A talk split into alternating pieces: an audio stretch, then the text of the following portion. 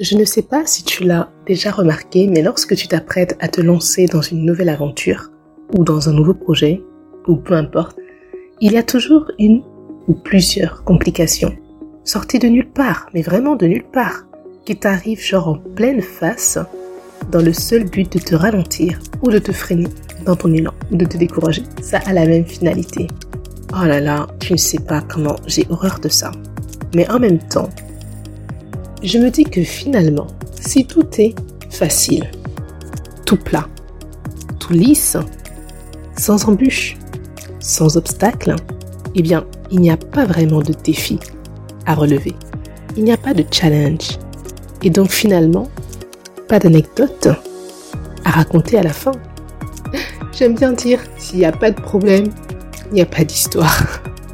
J'ai pris pour habitude, depuis un bon moment déjà, d'analyser chacune des situations qui interviennent dans ma vie, que ce soit au niveau personnel ou professionnel. Tu sais, dans la vie, tout est une question de choix et de décision. C'est-à-dire que c'est toi qui choisis ou non de laisser une situation te saper le moral, te voler ta joie et ta paix. C'est toi qui choisis si tu vas te laisser abattre par une mauvaise nouvelle ou si tu vas décider d'affronter la situation. C'est toi. Tu m'entends? C'est toi qui choisis si tu vas te laisser sombrer ou si tu vas remonter la pente. Nous avons toutes les cartes en main. Moi, j'ai décidé de tirer les points positifs de chaque situation, bonne ou mauvaise, que je rencontre. J'ai choisi de voir le verre à moitié plein et non à moitié vide.